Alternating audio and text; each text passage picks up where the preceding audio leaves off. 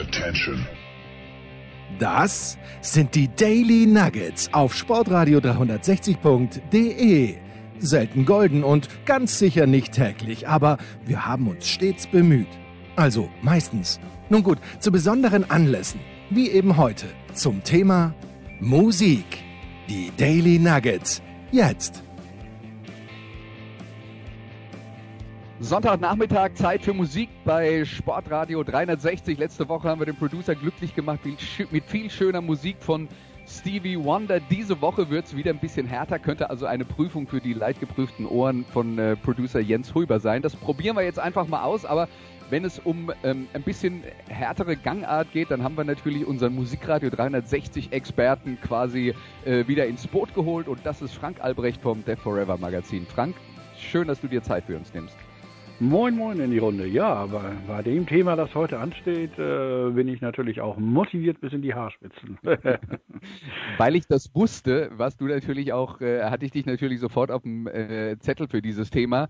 Ähm, ich erkläre äh, vielleicht nochmal, wie das, äh, wie das Ganze zustande gekommen ist. Wir hatten ja vor äh, zwei, drei Wochen ein kleines Problem, äh, technischer Art. Dadurch mussten wir eine Sendung verschieben und ich habe dann eine Playlist ähm, aufgesetzt mit, mit ein paar Live-Alben, weil Lars Dörr, einer unserer Hörer, schon mal gefordert hat, mach doch mal eine Sendung über Live-Alben. Dann haben wir keine Sendung gemacht, aber ich habe mal eine Playlist gemacht und es war so mein ähm, äh, äh, es, es, waren nicht irgendwelche Live-Alben, sondern das war so quasi meine Hommage an die großen Live-Doppelalben der 70er Jahre, die ja vielleicht dann doch nochmal ein eigenes Genre sind und das waren dann natürlich eher so klassische Rockbands und klassische äh, ähm, äh, Rockalben. Viele Bands haben sich ja über sowas definiert, manche wurden dadurch erst äh, bekannt, also REO Speedwagon wäre so eine Band, die den ersten großen Verkaufserfolg darüber hatte. Kiss haben sich äh, ganz klar in den Vordergrund gespielt mit ihren Live-Alben und äh, ja, eine weitere Band, bei der das so war, ähm, ähm, wo vielleicht ein Live-Album dann auch so eine Zusammenfassung der 70er Jahre ist und wo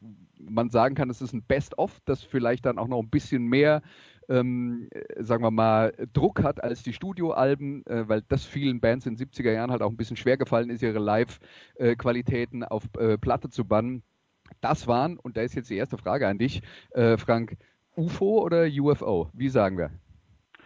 Ähm, ich, ich, ich sage eigentlich immer UFO, aber ich, ich okay, glaube, so ganz, ganz, ganz, dann, dann ganz korrekt ist, glaube ich, UFO, aber... Äh, genau, der, äh, der, Engländer würde UFO sagen, aber es ist, äh, sagen wir mal, eine britische Hardrock-Band in Deutschland bekannt als UFO. Und die haben ein Live-Doppelalbum gemacht namens Strangers in the Night. Darüber reden wir dann später noch ausgiebig. Aber das war so ein bisschen der Anstoß für die Idee. Und ich weiß, dass du äh, großer Fan von UFO bist, Frank.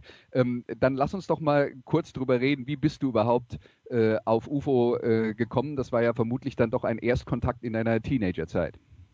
Ja, richtig. Ähm, äh, ich habe einen älteren Bruder, der hat äh, schon viel Hardrock auch gehört, unter anderem auch UFO und hat mich dann äh, eines Tages äh, in, die, in die wundersame und wundervolle Welt der Band eingeführt und gleichzeitig äh, lief im Radio, irgendwo auf HR3, lief äh, ein Song von eben jener Strangers in the Night.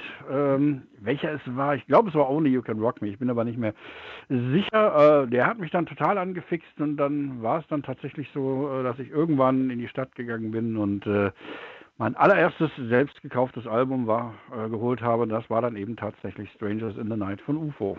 Okay, also das ja. äh, war dann gleich noch die allererste Platte. Also ich muss zugeben, die erste Platte, die ich mir selber gekauft habe, war von Boney M, aber das ist jetzt ein anderes Thema. das war mein wenn, erstes Live-Konzert. Ja, ja, wenn, wenn, wir jetzt hier bei Geständnissen sind.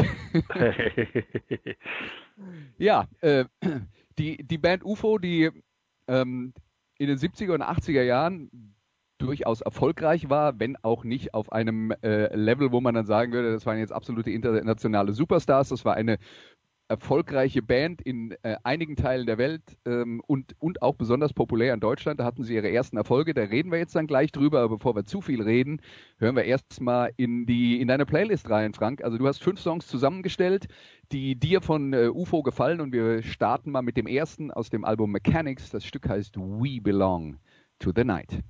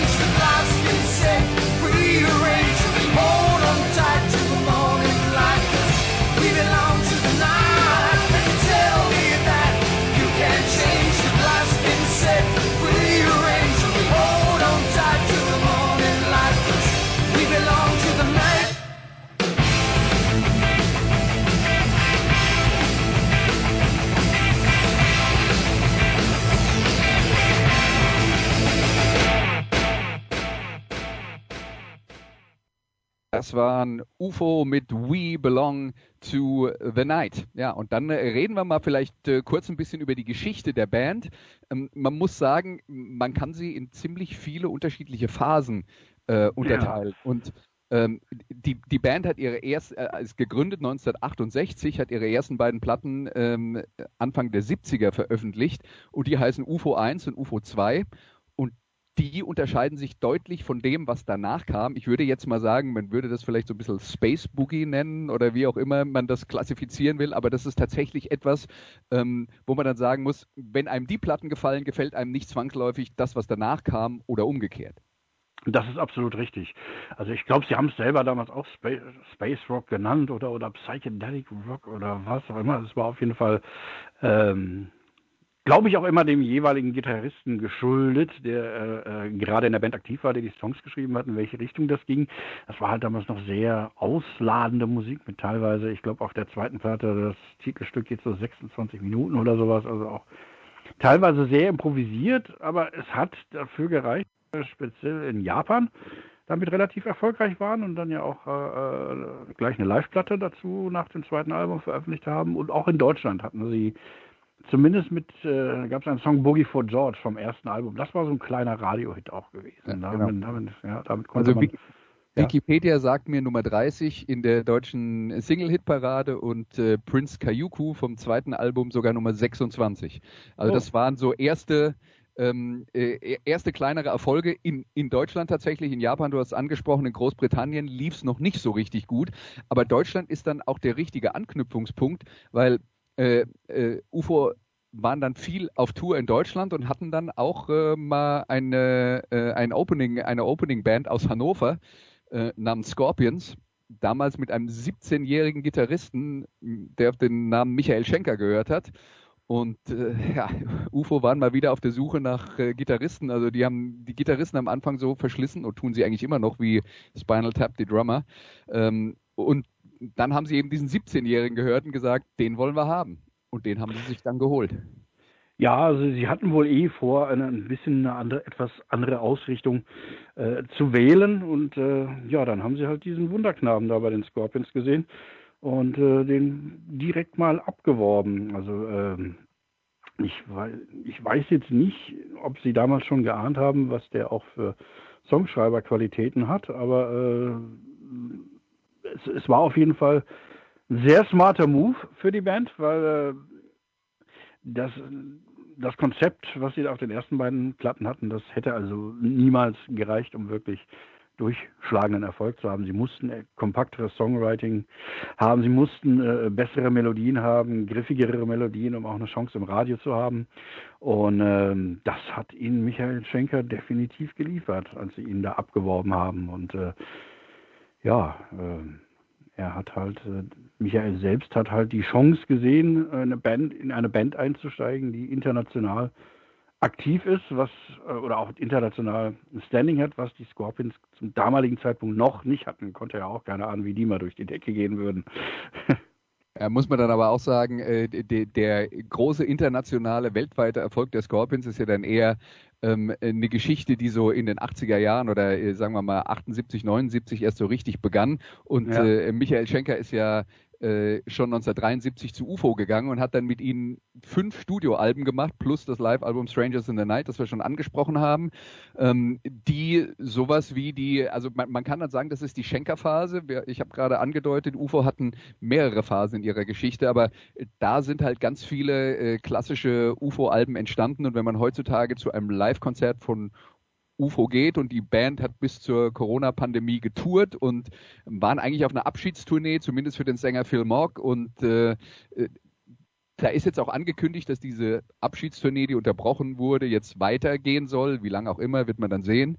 Ähm, mhm. Ähm, aber wenn man heute zum UFO-Konzert geht, dann hört man sehr viele Songs aus dieser klassischen Michael Schenker-Phase, weil das ist äh, schon ähm, die Phase, wo man sagen kann, da hat die Band, glaube ich, die meisten Fans gewonnen. Ja, das ist schon richtig. Sie haben, äh, wenn, wenn die, ich sag mal, wenn die ein 100 Minuten Set spielen, dann sind 50 Minuten davon mit Sicherheit mindestens Schenker-Songs. Dann spielen sie äh, noch ein Drittel noch äh, aus der Chapman-Phase und dann natürlich immer noch ein paar aktuelle Sachen von den aktuelleren Scheiben, die auch nicht übel sind. Also um Gottes Willen, aber es sind natürlich ja. nicht die Klassiker-Alben. Ja, und ähm, jetzt haben wir so ein bisschen die, äh, die, die Karriere so halbwegs äh, sortiert. Jetzt äh, hören wir mal wieder ein bisschen Musik äh, von UFO. Das Stück ist jetzt aus dem Album Making Contact und heißt Blinded by a Lie.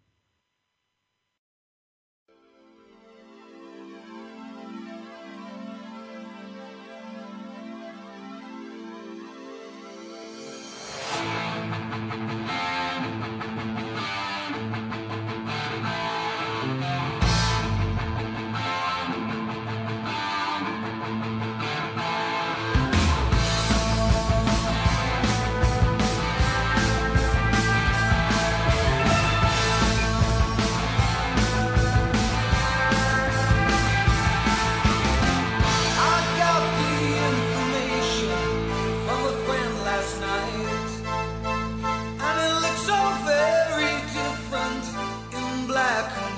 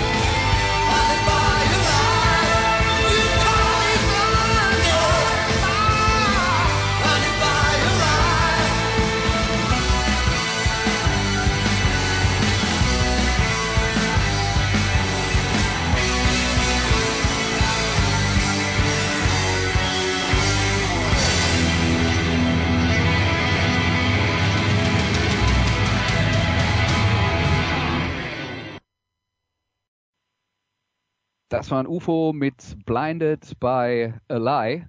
Und äh, ja, das äh, führt uns dann quasi gleich ins nächste Thema, denn die Zeit von äh, Michael Schenker bei UFO war ähm, also von, von relativ kurzer Dauer, zumindest in einer ersten Phase.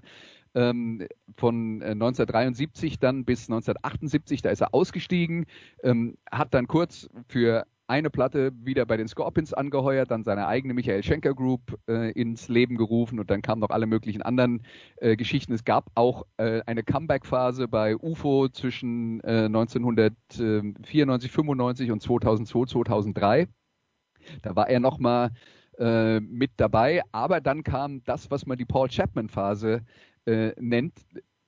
Schenker war raus, Paul Chapman als neuer Gitarrist dabei und man kann schon sagen, bei UFO haben sich dann anhand der Gitarristen schon auch so ein bisschen die stilistischen Unterschiede äh, ähm, gezeigt. Ich würde jetzt mal sagen, mein Eindruck ist, die Paul Chapman-Phase ist ein bisschen klassischer, hardrockiger und nicht so, ähm, sagen wir mal, also Schenker ist ja ein Gitarrist, der äh, der sich so ein bisschen äh, aus, aus der, aus der ähm, äh, auch ein bisschen aus der Klassik bedient hat. Es ist nicht so ganz so melodisch, was die, äh, was die ähm, äh, ähm, Gitarrenarrangements angeht, wie man das vielleicht von vorher kennt.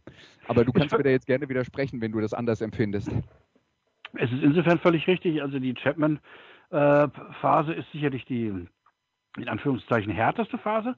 Mhm. Das war halt Anfang der 80er, äh, die New Wave of British Heavy Metal ging gerade los. Es ging los mit Bands wie Saxon, Maiden und so weiter, die Erfolg hatten und die sich auch auf UFO beriefen, berufen, auch bis heute noch tun, als Einfluss und UFO selbst äh, durch den Abgang von Schenker äh, und dass ich Chapman reingeholt habe, haben da noch eine gewisse Schärfe reingekriegt. In, in speziell die ersten drei Platten, die uh, No Place to Run, uh, Wild Welling Innocent und Mechanics, die sind schon mit so das äh, ja schon das Härteste, was sie gemacht haben, ohne dass dabei die Melodien zu kurz kamen. Aber es hat schon äh, eine andere Wucht durch Chapman bekommen, durch sein Spiel auch und ja. durch sein Riffing.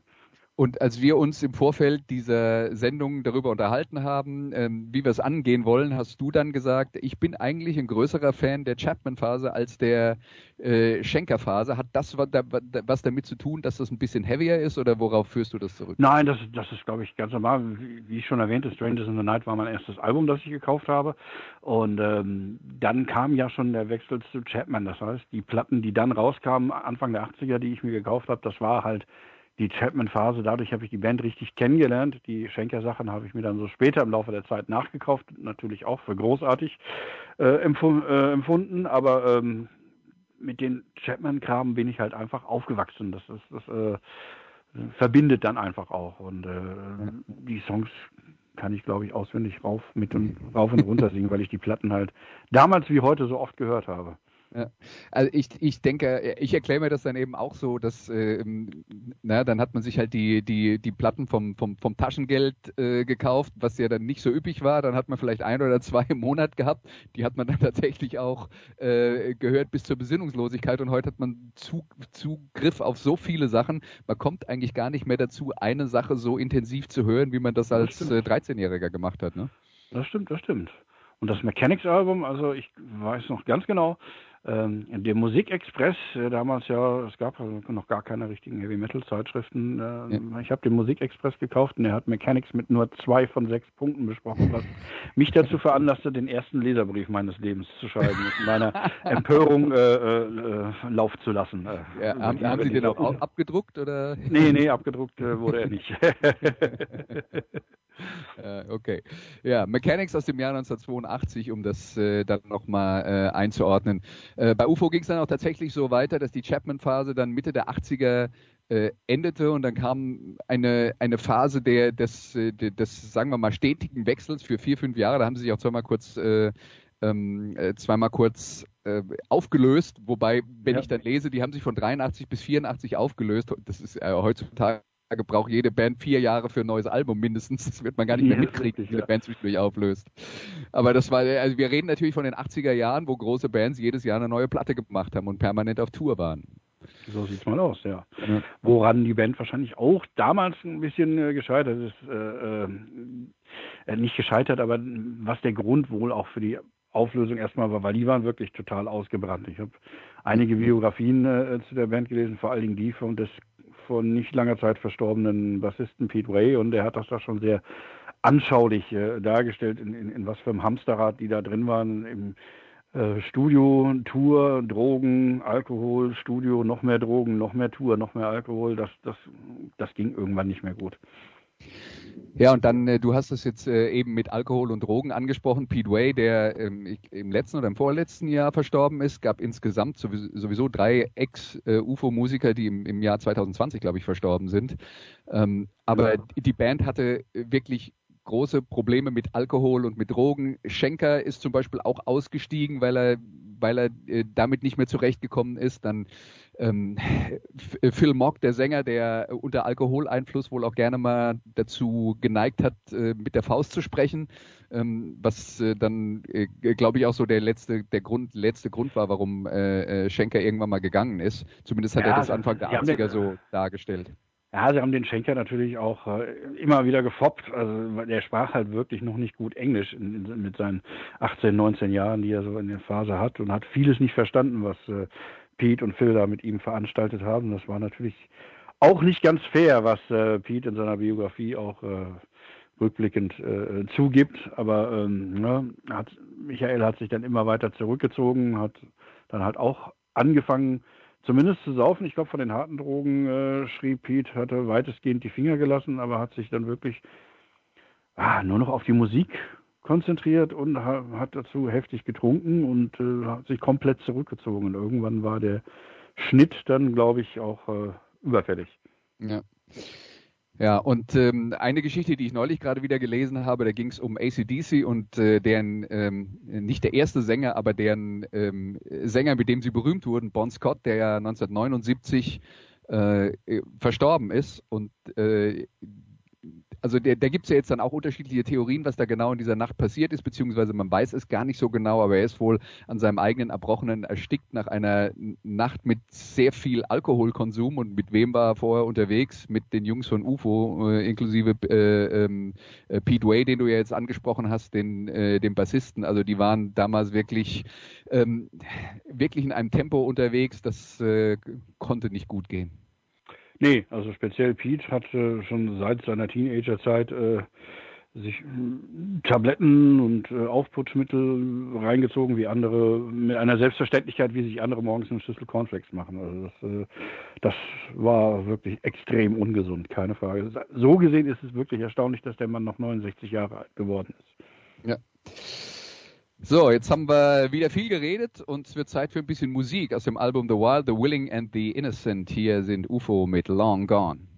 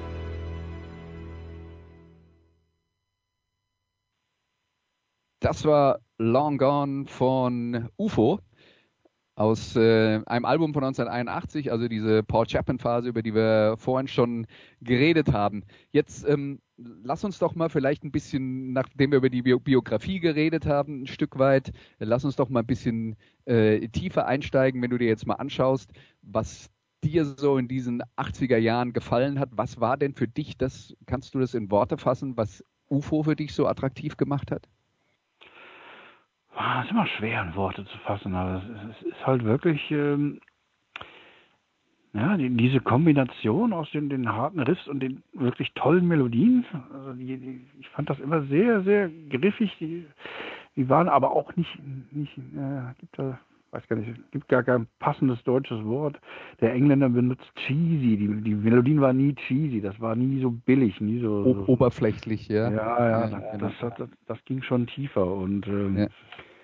Zudem, ja, kommt dann immer so, so ein Effekt. Das war in meinem Fall äh, komischerweise in meiner Blase, in der Schule oder auch bei meinen Kumpels haben relativ wenig Menschen UFO gehört und dann natürlich so einen Solidarisierungseffekt. Musst, dann musst natürlich noch tiefer musst du deine Band verteidigen, weil die anderen kapieren es ja alle nicht, wie großartig die Band überhaupt ist. Ne? Also das, ist Ja. das kommt ja dann auch noch dazu. Das, das, Ja. das, ist, das ist so, als wenn du im, im Ruhrgebiet wohnst und bist halt irgendwie SG Wattenscheid-Fan zwischen all den Dortmundern, Schalkern und was auch immer. Also musst, musst du dich dann irgendwie, musst du deinen Standpunkt natürlich verteidigen, umso heftiger. Ja, es ist, es, es wird dann ein religiöser, äh, quasi religiöser Kult daraus und äh, ja, das, äh, das verbindet noch, äh, noch um einiges mehr. Also was, was mir aufgefallen ist, ich muss dazu sagen, ich habe in den 80er Jahren in dieser Chapman-Phase tatsächlich ziemlich wenig UFO gehört. Ich habe mir vieles davon ähm, so im, im Nachhinein dann ähm, in Anführungszeichen erarbeitet. Aber ähm, was, was mir dann schon auch so in der, äh, in, in der Rückschau aufgefallen ist, ähm, bei Phil Mock, ich habe ja jetzt gerade gesagt, ähm, ähm, ein, einer, der viel trinkt und auch äh, durchaus als einer äh, bekannt war, der vielleicht auch mal ähm, mit der Faust über die Stränge schlägt. Ähm, was ich tatsächlich bei ihm interessant finde, ist, ähm, ich würde fast sagen, das ist sowas, also für mich fast sowas wie der beste Texter in dem, äh, im, im Hardrock-Bereich. Also das ist nicht einer, der nur Klischees abspult ähm, von, von Schwertern und Drachen. Das ist echt ein Geschichtenerzähler. Das ist ein Geschichtenerzähler und er hat etwas, äh, äh, gibt es eigentlich auch kein passendes, richtiges Wort dafür, aber er hat sowas wie, wie dieses Arbeiterklasse-Romantik äh, in ja. seinen Texten drin. Du fühlst dich hineinversetzt in eine Welt des äh, äh, einfachen Mannes äh, irgendwo in London, Manchester oder sonst irgendwo, der äh, seinen Weg äh, durchs Wochenende zieht, durch die Pubs oder auch äh, mit seinen Freunden anderweitig unterwegs ist und Dinge beobachtet oder aus seinem eigenen Leben erzählt. So einfach, einfach Geschichten aus, aus dem Hier und Jetzt und die, die jeder greifen kann, die, in die sich fast jeder auch reinversetzen kann. Das, das gefiel mir immer sehr gut an ihm. Ja, und das, äh, das finde ich äh, wirklich extrem beeindruckend, weil äh, da muss man ganz ehrlich sein, also äh, da ist er eine Ausnahmeerscheinung wirklich in der in der Szene. Also das äh, und es ist schon klar, man würde sich auf die Texte nicht achten, wenn einem nicht die Musik gefallen würde, aber das ist dann halt für mich dann doch nochmal so eine Extraprise, die das Gericht schmackhafter macht. Richtig, und er ist, äh, ähm, wenn man ihn privat trifft, fällt es einem natürlich sofort, aber auch selbst beim Konzert auf der Bühne. Der ist ein guter Geschichtenerzähler und ein guter äh, Witzeerzähler. Der, der reißt immer ein paar Zoten zwischendurch, muss man genau hinhören, weil er teilweise fürchterlichen Akzent spricht, aber äh, der hat echt ein paar gute Jokes drauf und keine billigen Jokes. Ne? Das, äh, ja. da, da bleibt kein Auge trocken, wenn der anfängt, mal seine Zoten abzuziehen auf der Bühne. Ja, dann ähm, kommt der nächste Song auf deiner Playlist. Äh, der ist äh, wieder aus dem Album Making Contact und der heißt When It's Time to Rock.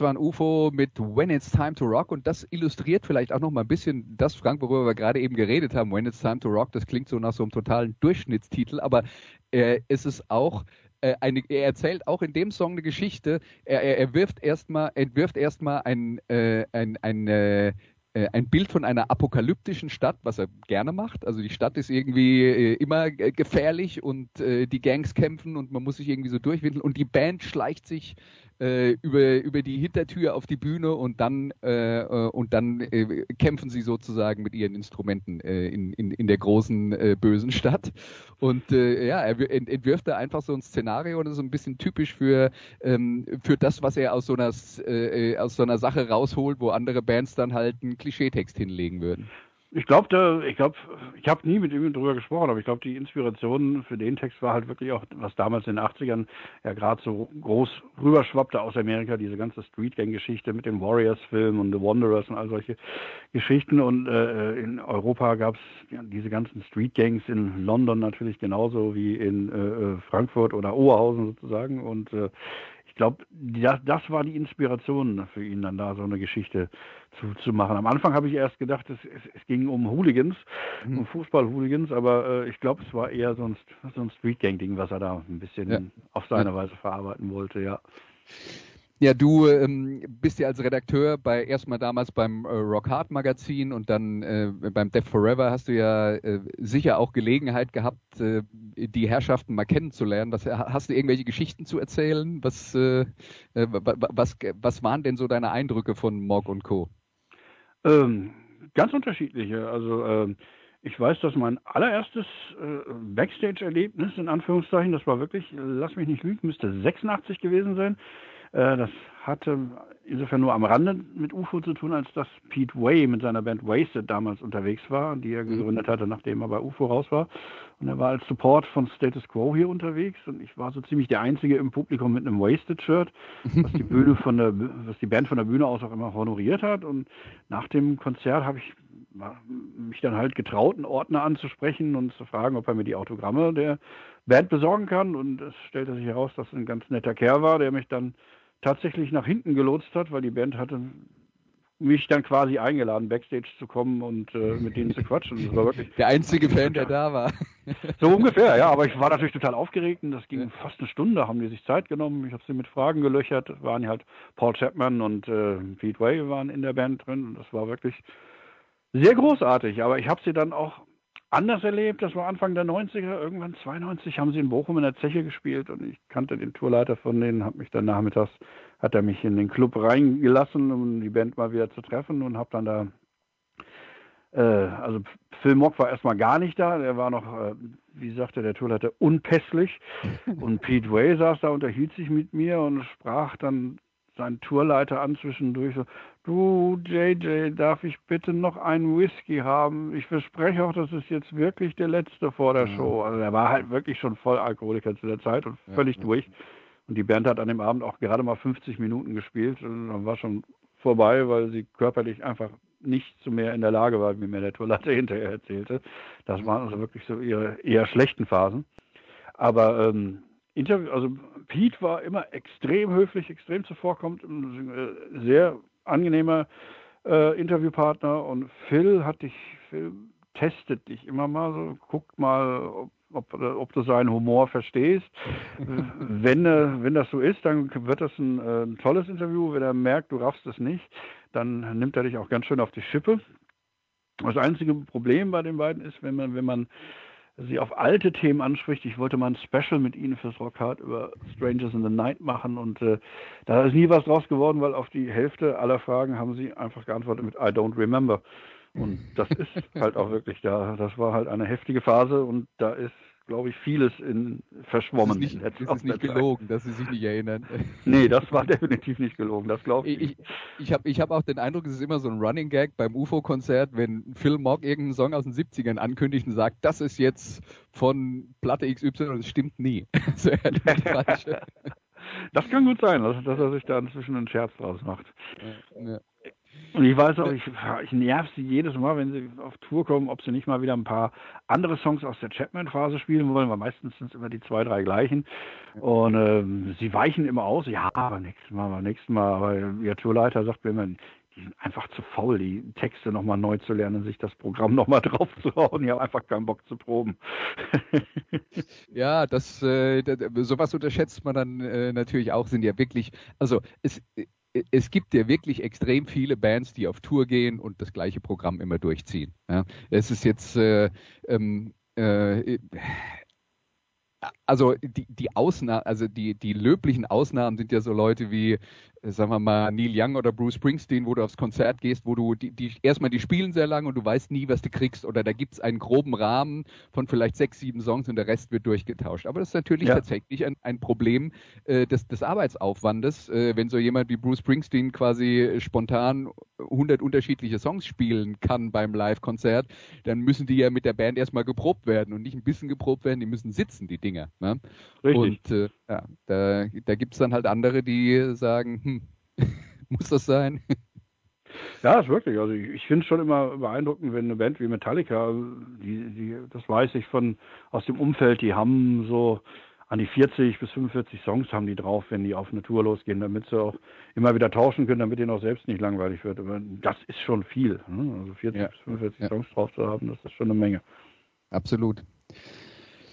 So, und jetzt haben wir viel über das Album Strangers in the Night geredet. Das äh, Album, das quasi, quasi die klassische äh, Schenkerphase aus den 70er Jahren zusammenfasst. Und jetzt hören wir mal den ersten Song aus dieser Platte. Das sind UFO mit Mother Mary.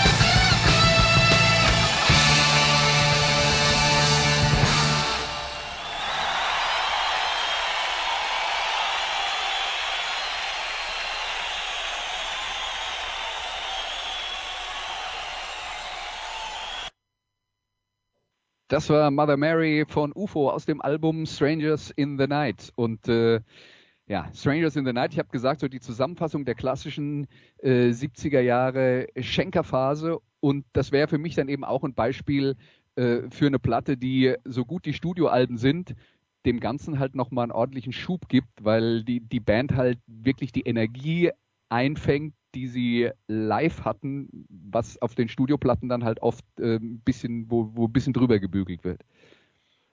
Ja, das ist ähm, ähm, ja anders ausgedrückt, was, was ich an den Live-Platten in den 70ern, 80ern immer auch sehr mochte, ist, dass viele Bands da einfach auch noch improvisiert haben. Die, die Songs waren halt teilweise anders äh, als äh, äh auf Platte teils länger oder auch mal kürzer oder auch mit einem anderen Zwischenbau. Äh, es, es, war überraschend und gerade dann, wenn man halt so jemanden wie äh, Michael Schenker in der Band hat, was der dann da live aus Rock Bottom gemacht hat, ist ja wirklich unglaublich. Also, äh, es, es, es, hat und es hat eben auch eine andere Dynamik live und äh, Strangers in the Night ist halt auch zu einer Phase aufgenommen worden, als die Band halt wirklich kreativ, spielerisch on top war. Also wie, wie auch immer die sich weggerußt haben, äh, auf der Bühne haben sie es eigentlich zu der Zeit immer noch gebracht.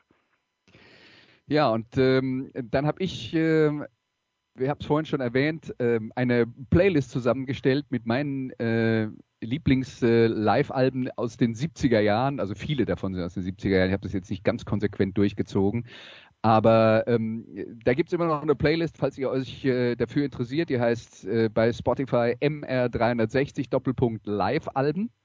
Ähm, falls ihr da mal reinhören wollt, das sind über drei Stunden äh, Musik, drei Stunden 54 Minuten, 45 Songs aus äh, unterschiedlichen Live-Alben. Und dann habe ich, und das gehört ja so ein bisschen zum, äh, äh, zum, zum äh, Spiel dazu, macht ja dann auch Spaß, mich mal hingesetzt und meine Listen meiner zehn ähm, Lieblings-Live-Alben äh, insgesamt zusammengestellt, die werde ich jetzt mal rezitieren und Frank habe ich dann auch gebeten. Bei Frank habe ich, ich habe dich nur um fünf gebeten, weil ich dich nicht zu sehr stressen wollte. ähm, und dann reden wir gleich über deine nochmal. Also meine, meine zehn Lieblings-Live-Alben aus, die zum großen Teil aus der klassischen Phase, aber nicht nur. Ähm, wie gesagt, von, von 10 auf 1, also 10 Ario Speedwagon Live, You Get What You Play For, also auch eine Platte, die die 70er Jahre, die frühen 70er Jahre äh, dieser Band zusammenfasst, also eigentlich nur im amerikanischen Mittleren Westen bekannt waren, bevor sie dann Topstars wurden und keine gute Musik mehr gemacht haben. Äh, Platz 9, Warren Zevon, Stand in a Fire, eine Platte, die ähm, von, von einem klassischen Songwriter, der, ähm, äh, der da sehr viel Energie eingefangen hat. Die wird gerade wieder veröffentlicht, falls ihr euch dafür interessiert. Platz 8, Neil Young, Live Rust, muss ich dazu sagen. Neil Young ist einer meiner ganz großen Helden und das ist dann auch so eine Zusammenfassung vielleicht seiner besten Phase. 7, Blue Oyster Cult, Extraterrestrial Live. Platz 6 und da kommt dann mein, äh, mein meine äh, Punk-Erziehung quasi dazu. Stiff Little Fingers mit Hanks. Platz 5 Leathernon Alive. Platz 4 die äh, erste Alive-Platte von Kiss, auch wenn ich die zweite, äh, die zweite die erste war, die ich gekauft habe. Die erste, würde ich jetzt mal sagen, so im Nachgang ist dann noch ein bisschen besser. Äh, Platz 3, Cheap Trick at Budokan, wobei ich da sagen würde, das Complete Concert, das inzwischen veröffentlicht wurde, ähm, den finde ich tatsächlich besser als die äh, ursprüngliche Platte, die äh, Ende der 70er aufgenommen wurde. Platz 2, UFO mit Strangers in the Night, wo wir dann wieder beim Thema wären. Und Platz 1 wäre für mich It's Alive von den Ramones. Und äh, ja, äh, It's Alive ja, von den Ramones ist ja auch dann so ein Album, das äh, quasi die klassische Phase einer Band äh, in, in einer Best-of-Version live zusammenfasst. Und ja, äh, ja. Du, du, kannst jetzt, äh, äh, du kannst jetzt dein Unverständnis über die, den, äh, die eine oder andere Auswahl äh, ähm, äh, gerne kundtun oder äh, darüber diskutieren. Oder wir gehen direkt zu deinen Platten über.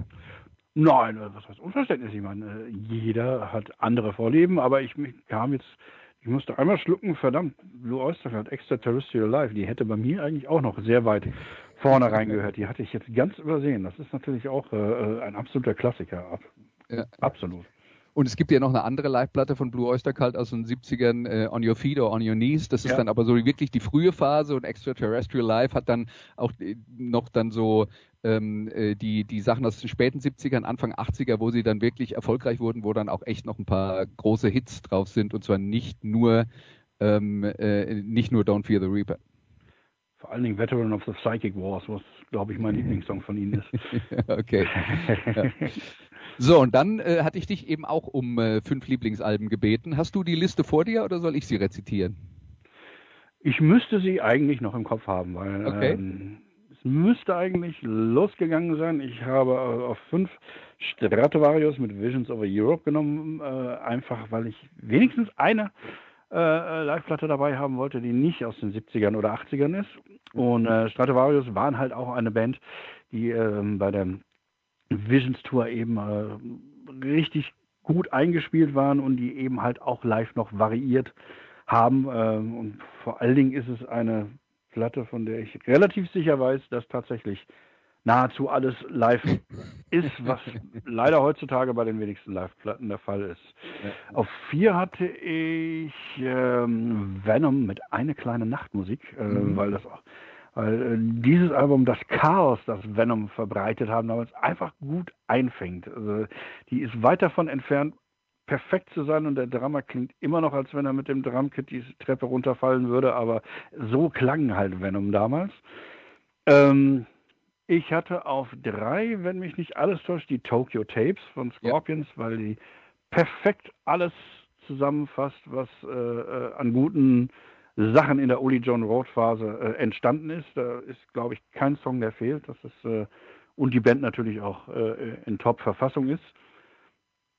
Äh, ACDC If You Want Blood auf Platz 2, auch hier äh, die Band auf dem Zenit der Bon Scott Phase und wunderbar abgemischtes Publikum. Du hörst einzelne Zurufe aus dem Publikum, äh, äh, die während des Konzertes kommen, ein Interagieren von Bon Scott mit einem äh, Fan da drin bei äh, High Voltage ist das, glaube ich. Das ist, damals hat man sich noch die Mühe gemacht und nicht einfach nur zwischen zwei Songs ein Publikum hochgezogen, das vermutlich äh, nach äh, Madison Square Garden klingt, auch wenn die Band eigentlich im Lamour in Brooklyn gespielt hat, so ungefähr. Aber äh, das ist wunderbar ausbalanciert. Und das gleiche auch bei Strangers in the Night, hatten wir ja schon drüber gesprochen. Band äh, äh, in überragender Form und auch hier äh, Publikum ganz hervorragend, dass man so einzelne Sachen raushören kann. Das finde ich, äh, äh, dass man sich damals noch diese Mühe gemacht hat, das finde ich äh, sehr lobenswert.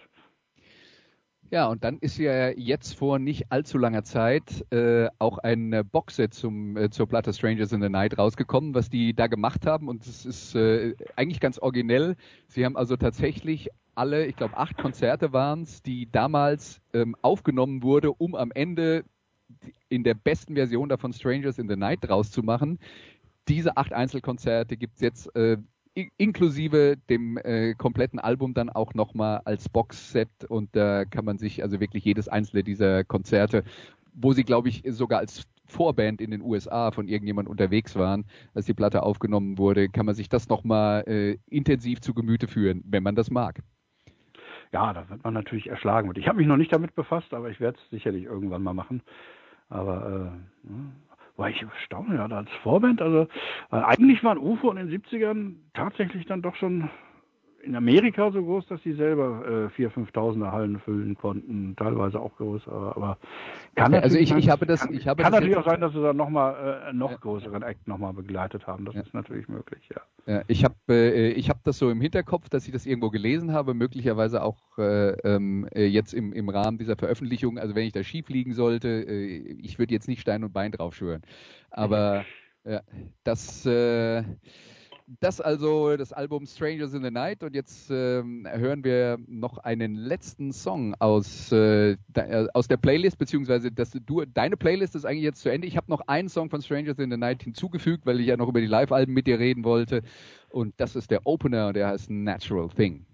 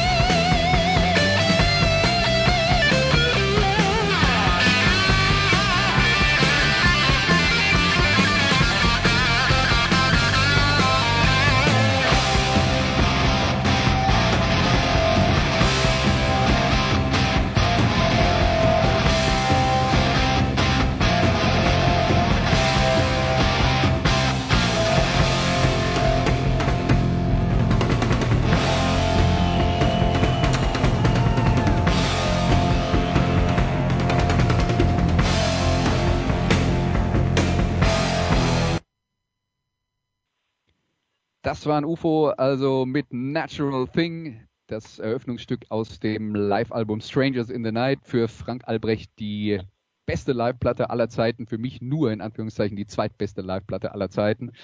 Ähm, ich glaube, wir liegen nicht so arg weit auseinander da bei allen den Live-Platten. Ja, äh, dann reden wir noch ganz kurz über das, was äh, mit UFO passiert ist äh, in, den, äh, in den letzten Jahren. Sie haben also seit 2003 einen äh, einen Gitarristen in der Band namens Vinnie Moore, also einer, der sehr bekannt ist als sehr guter Techniker. Äh, sie haben weiter regelmäßig Platten veröffentlicht seit damals. Sie sind weiter regelmäßig auf Tour. Wie gesagt, die Abschiedstour wurde von Corona unterbrochen. Jetzt ist aber auch nur gesagt worden, es war die Abschiedstour von Phil Mogg dem Sänger, der war aber auch das einzig verbliebene Originalmitglied, muss man ehrlicherweise dazu sagen. Ob es dann danach in irgendeiner Form weitergeht mit jemand anders, weiß ich nicht. Nein, ist völlig undenkbar. UFO ohne Film ja. ist nicht, nicht, nicht realistisch. Ja, ja, halte ich, halte ich auch für schwer vorstellbar. Ähm, wir haben jetzt über Phil Mock schon ein bisschen geredet. Also für mich ist er, er ist vielleicht nicht, der, also er ist ganz sicher nicht der technisch beste Sänger, aber ich finde, ich, ich mag seine Stimme sehr und er ist wirklich auch ein super Frontman, der einem auch immer den Eindruck vermittelt, dass er da oben alles, dem, äh, alles im Griff hat. Genau so sieht es nämlich aus, genau. Ja. Nee, aber hat, eine, ähm, wie du schon sagst, ist nicht der technisch Beste, aber er hat eine sehr charismatische Stimme, die du sofort auch erkennst. Den, den hörst du sofort raus. Ja. Ja, das also unser Special zu UFO. Wir würden euch empfehlen, wenn sich's äh, ergibt und dann die Konzerte irgendwann wieder losgehen, schaut mal, äh, schaut mal nach UFO. Also hätten noch eine ganze Reihe von äh, ähm, von Konzertterminen in Deutschland. Ähm, es lohnt sich auf jeden Fall vorbeizugehen und sich das mal anzuschauen. Ansonsten sage ich äh, Danke an äh, unseren Gast Frank Albrecht. Ich sage Danke an alle Hörer, dass sie mit dabei waren und ich sage wie jede Woche Tschüss und wir hören uns dann am nächsten Sonntag wieder. Hm. Bye bye. Das waren die Daily Nuggets auf Sportradio 360.de. Ihr wollt uns unterstützen? Prächtige Idee! Einfach eine Mail an steilpass at sportradio 360.de schicken und ihr bekommt alle Infos. Und versäumt nicht die Big Show. Jeden Donnerstag neu.